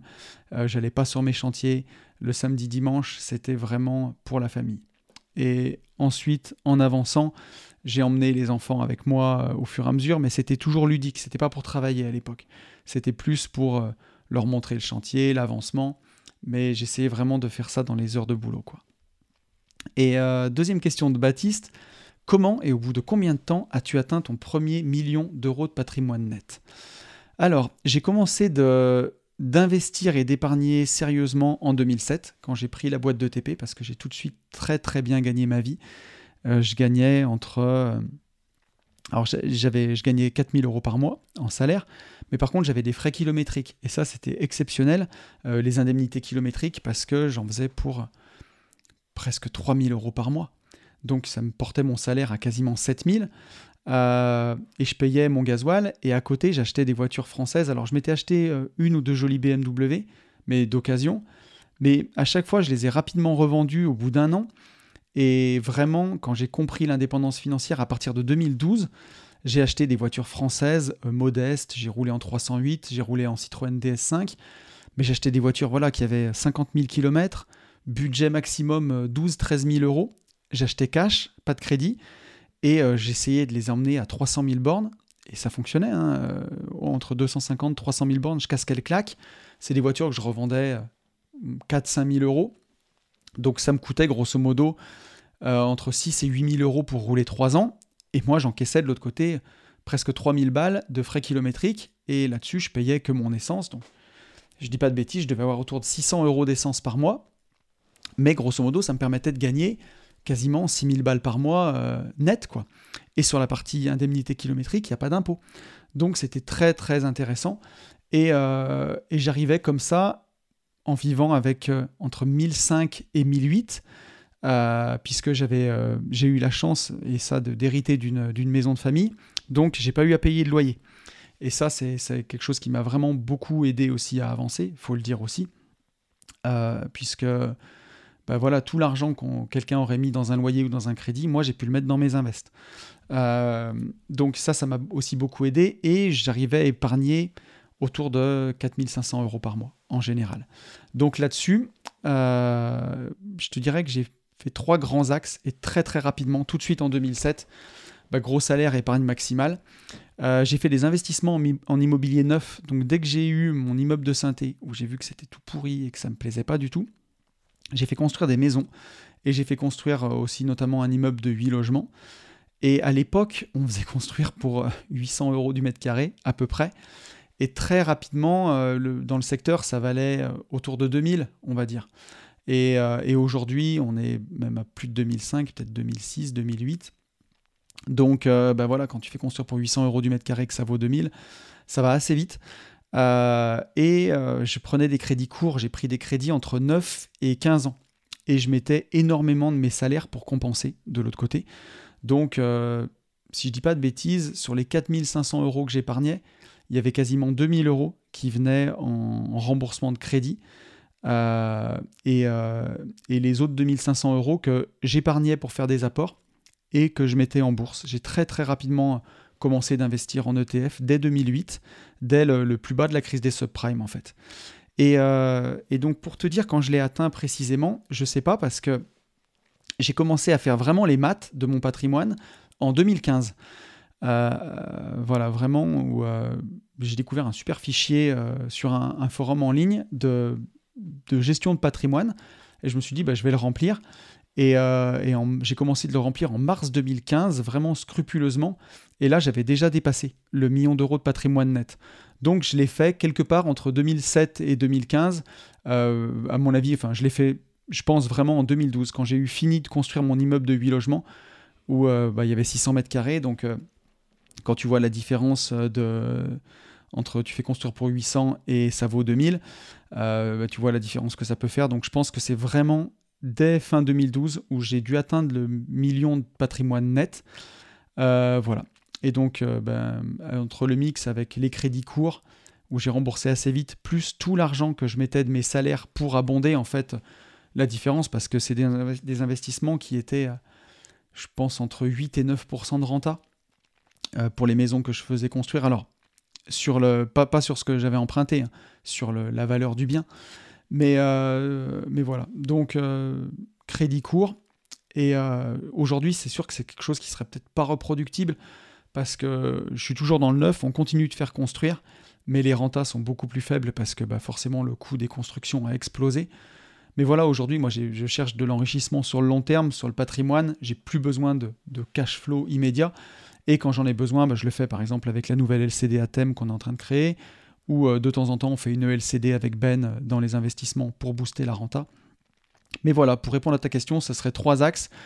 Euh, ben, très bien gagner sa vie, euh, vivre avec pas beaucoup, euh, épargner au maximum. Forcément, j'avais pas de loyer, donc euh, et pas de crédit de résidence principale, donc j'ai pu emprunter beaucoup plus et j'ai pu voilà, j'ai pu faire que des invests, on va dire. Et j'ai fait construire du neuf pour un prix qui était modique et en plus j'étais dans les travaux publics alors c'est pas dans la construction dans le bâtiment mais je connaissais toutes les entreprises qui me faisaient les travaux euh, les VRD autour, c'était, je les faisais avec ma boîte. Donc forcément, j'ai eu aussi du levier de, ce côté-là. Euh, et, voilà. Mais euh, et bien sûr, investissement en ETF en rentrant au plus bas, quoi, en, mi 2008, au plus bas de la crise des subprimes. Bah, forcément, ça a été assez cool parce que j'ai toujours investi en DCA depuis. Il y a eu une petite période où, où j'ai moins mis. parce que notamment il y a une période où je me suis vraiment retrouvé en cash squeeze quand j'ai fini ma maison du Sud, j'avais vraiment passé quasiment toute mon épargne. Euh, et là, on était fin 2012, toute mon épargne disponible en tout cas. Et il y a eu une période là où j'ai reconstruit mon épargne disponible parce que je me suis raté dans la maison, j'ai eu pas mal de travaux en plus. Et je faisais construire notamment la maison du Sud et l'immeuble en même temps. Et, euh, où ça m'a bien vidé les comptes. Et donc il y a eu une période où j'ai beaucoup moins investi en bourse mais j'ai rapidement repris derrière. Mais donc voilà, pour répondre à ta question, je pense que c'est en 2012, après, après 5-6 ans de grosse, grosse épargne et d'investissement dans l'immobilier neuf. Donc voilà. Euh, il a une troisième question, Baptiste, et il me demande quelles ont été les premières choses marquantes que tu as fait lorsque tu as pu vivre de ton patrimoine et qui te tenaient à cœur?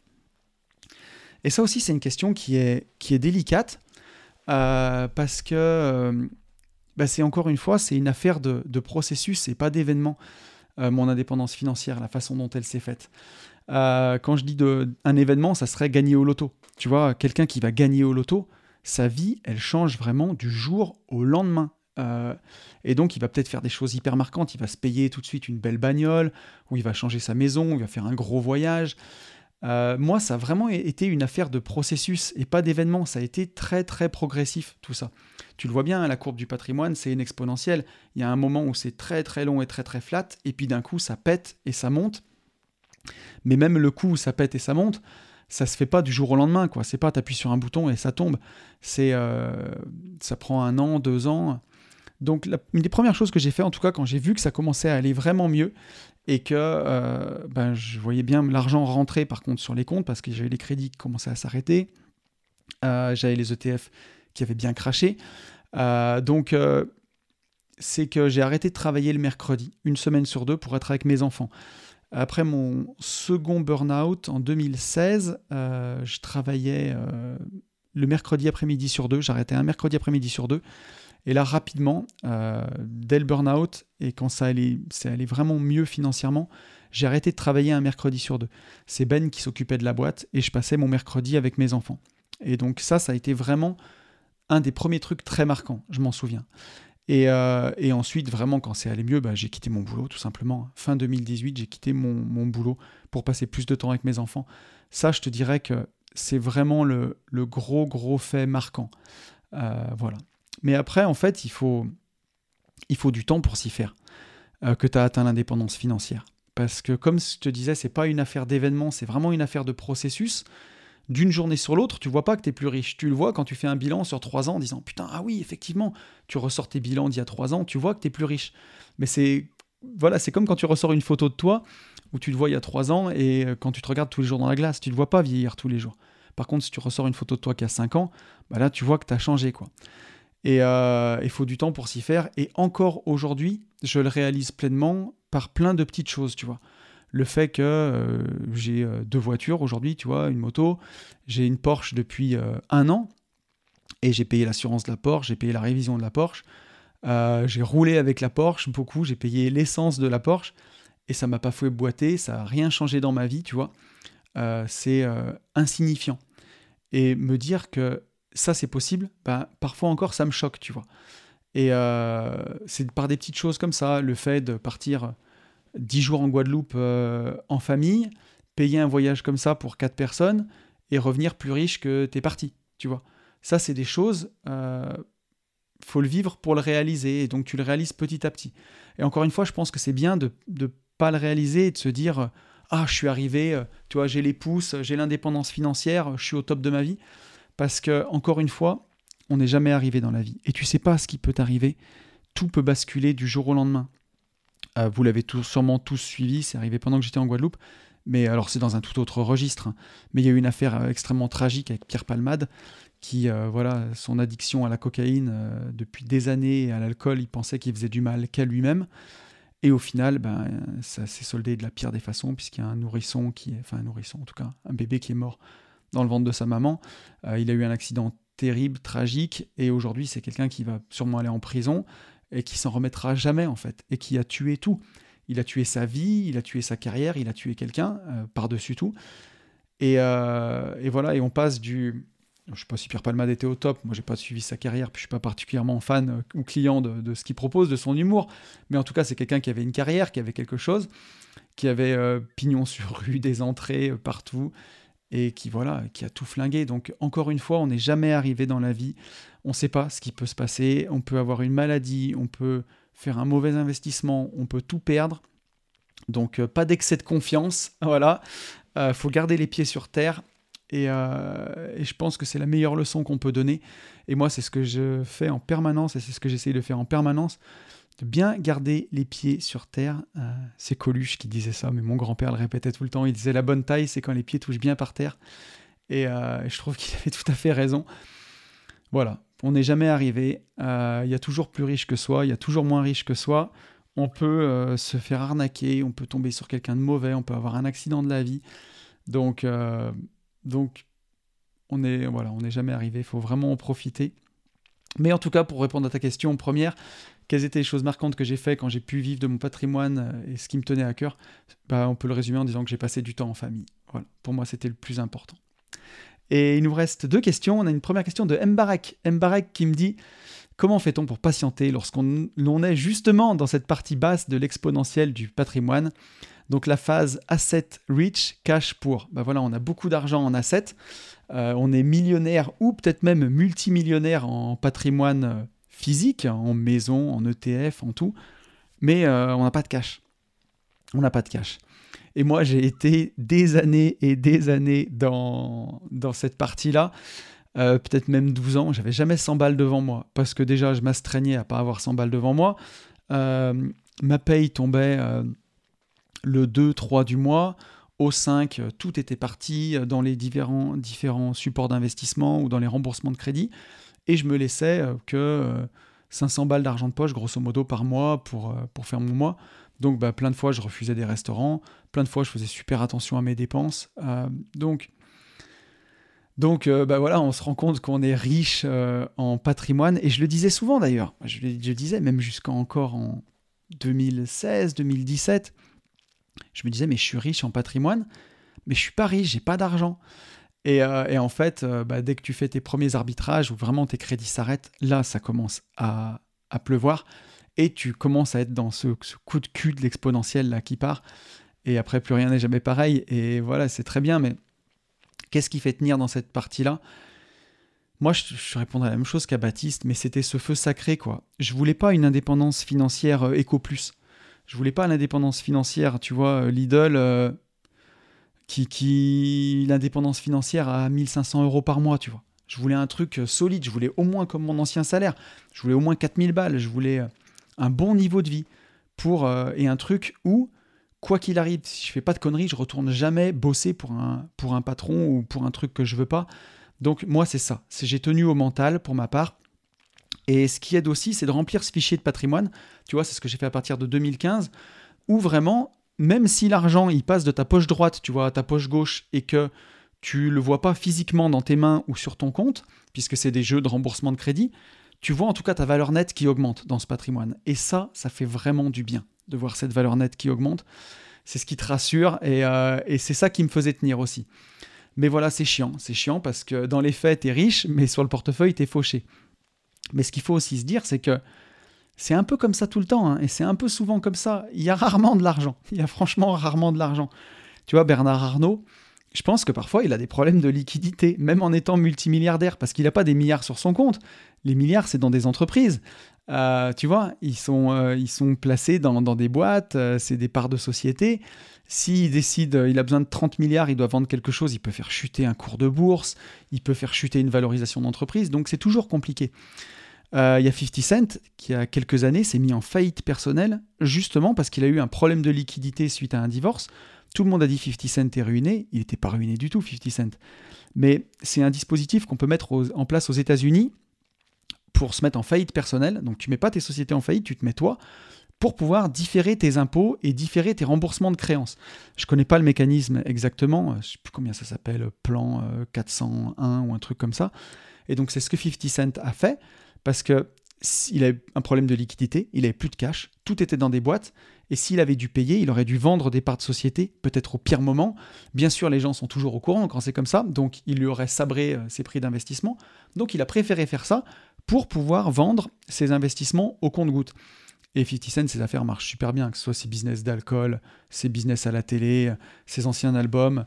C'est quelqu'un de très très très smart, 50 Cent, très très intelligent. Il a un des bouquins d'ailleurs que j'ai derrière moi je crois qu'il s'appelle Hustle Harder, Hustle Smarter, un livre que j'ai adoré, qui est qu'en anglais.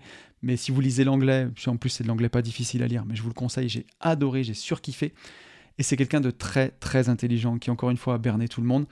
Mais encore une fois, voilà, 50 Cent, ben, quand vous êtes investisseur, tout l'argent est investi. Et c'est ça, c'est le, paradoxe de l'entrepreneur. Et euh, on manque tout le temps de liquidité parce qu'un entrepreneur, il a 100 000 euros qui tombent, il va pas les claquer, il va réfléchir comment il peut faire des apports, comment il peut lever de la dette, comment il peut acheter des ETF, comment il peut acheter des parts d'entreprise, comment il peut investir. Et au final, il va se retrouver avec 3 francs 6 sous. Moi, je le vois, il y a des, biens immobiliers que j'ai arbitrés, il y a de l'argent qui est revenu. Euh, il n'y a pas si longtemps, j'ai quasiment 100 000 euros qui sont revenus d'une vente de, biens immobiliers. Je me suis dit, oh, je vais me faire plaisir. Et en fait, euh, j'ai remis de l'apport euh, dans, notre foncière avec Benjamin. J'ai acheté des ETF, j'ai acheté des actions Tesla. Euh, j'ai encore acheté des actions et je crois qu'à la fin, il me restait 2000 balles et j'ai même été obligé de débloquer de l'argent sur une assurance vie un mois parce que justement, j'avais pas gardé assez de liquidité. Et c'est ça le paradoxe de l'entrepreneur. C'est les investissements qui nous ont rendus riches. Pendant des années et des années, on a appris à vivre avec pas grand-chose. Bah, au final, quand on arrive à gagner de l'argent, on a toujours ces réflexes-là d'investir, d'investir, et on a rarement de, de liquidité.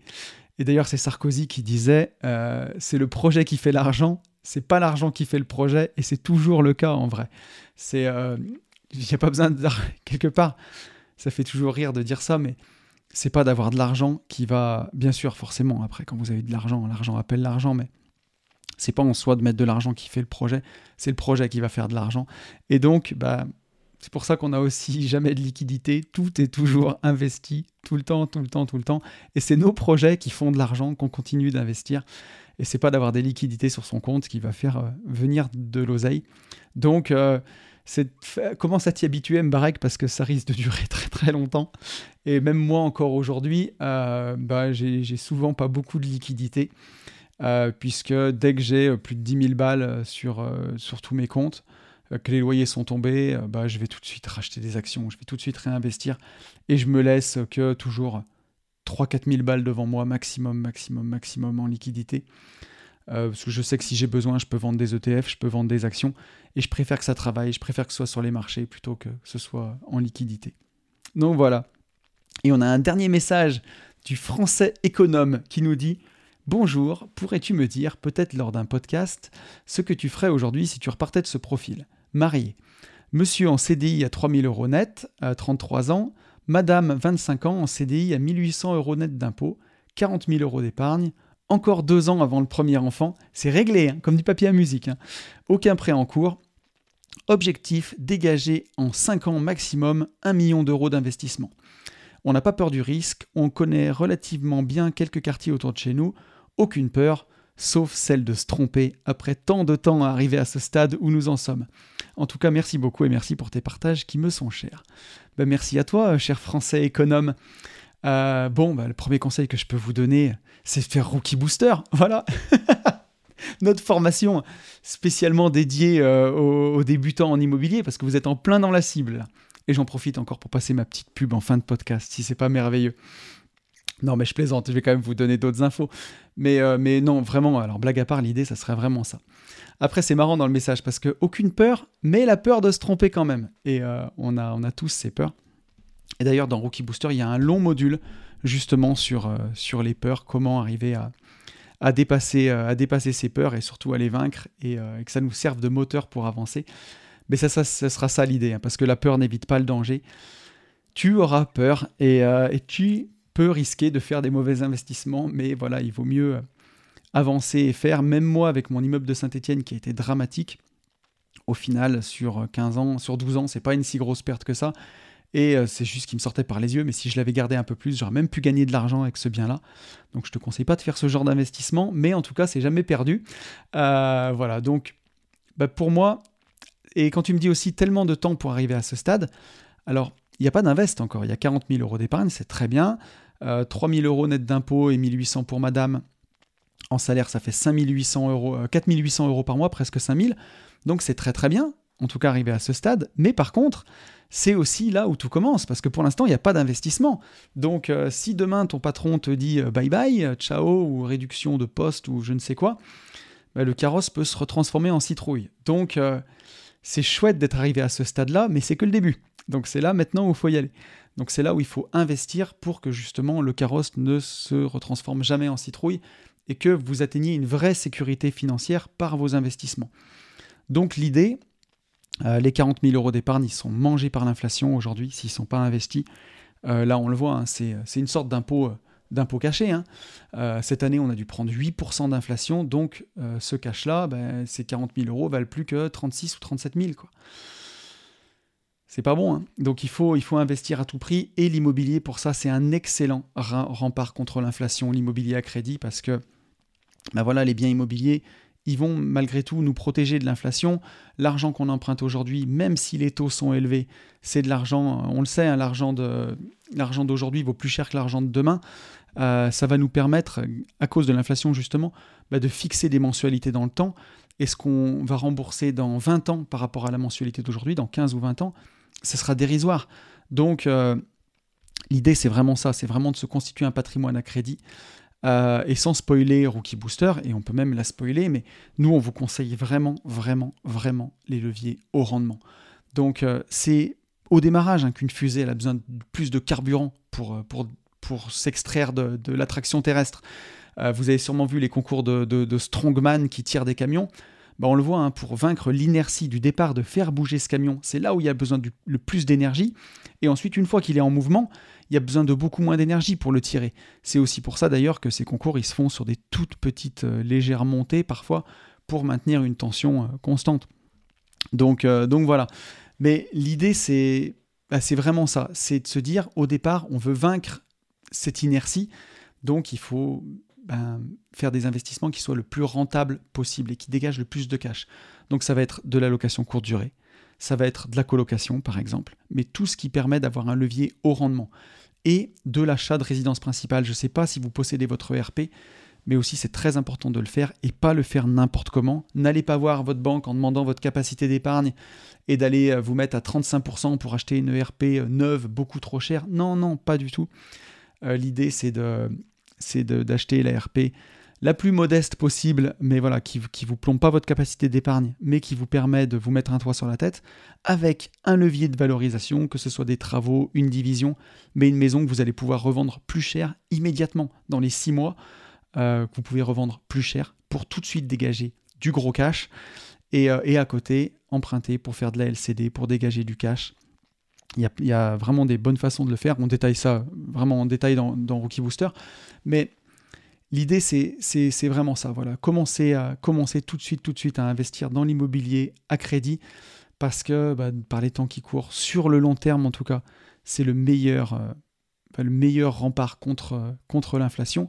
Et pour ton objectif, bah, en 5 ans, 1 million d'euros d'investissement, ça fait emprunter 200 000 euros par an. C'est vraiment pas la mer à boire c'est pas difficile, surtout avec un bon salaire comme, euh, comme vous avez. Si à côté, euh, bah voilà, vous faites euh, une partie en crédit amortissable pour des appartements LCD qui dégagent du cash, ça va continuer de vous enrichir tous les mois, ça va améliorer votre capacité d'endettement. De, et de l'autre côté, avoir une ERP qu'on peut revendre peut-être dans un an, deux ans. En plus, vous aurez un beau prétexte parce que voilà, dans deux ans, il faudra déménager, il faudra une maison avec une chambre de plus pour le premier enfant, et deux ans après, pour le deuxième enfant, une maison avec une chambre de plus. Donc, dans les années qui arrivent, vous pouvez facilement justifier trois déménagements. Et si vous faites 50 euh, 000 euros de plus-value à chaque changement de maison, ouais, voilà, la vie ne sera pas pareille dans quelques années. Donc pour moi, euh, ben, aucun problème avec, avec ce mix-là. C'est pas du tout impossible d'atteindre les montants que tu, dont, tu me parles. Donc voilà, j'espère que j'aurai répondu à ta question. Et on arrive à la fin de ce podcast. J'espère que ça vous aura plu. Ça y est, j'ai plus de questions. Donc la prochaine fois, on se retrouvera pour un podcast en duo. Et euh, oui, normalement, en duo, on devrait y arriver si, si, les dates correspondent bien. Et ça devrait le faire.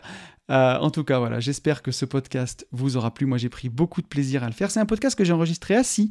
Je vous en ai pas parlé. D'habitude, j'enregistre toujours une vie de liberté debout. Là, je l'ai enregistré assis. Vous me direz si vous avez senti la différence. Je vous rappelle que Rookie Booster est toujours disponible jusqu'au dimanche soir 5 mars, minuit. Euh, moins 20% avec le code ROOKIE, R-O-O-K-I-E. Je suis convaincu que cette formation vous plaira. On y a mis tout notre cœur avec Yann, toute notre énergie et toute notre compétence et on a déjà des excellents retours. Donc euh, voilà, ça nous touche beaucoup. Moi, je vais vous quitter cette semaine. Et pour conclure, je vous dis la même chose que d'habitude. Je vous souhaite les meilleurs. Et vous le savez, je vous souhaite par-dessus tout de vivre libre.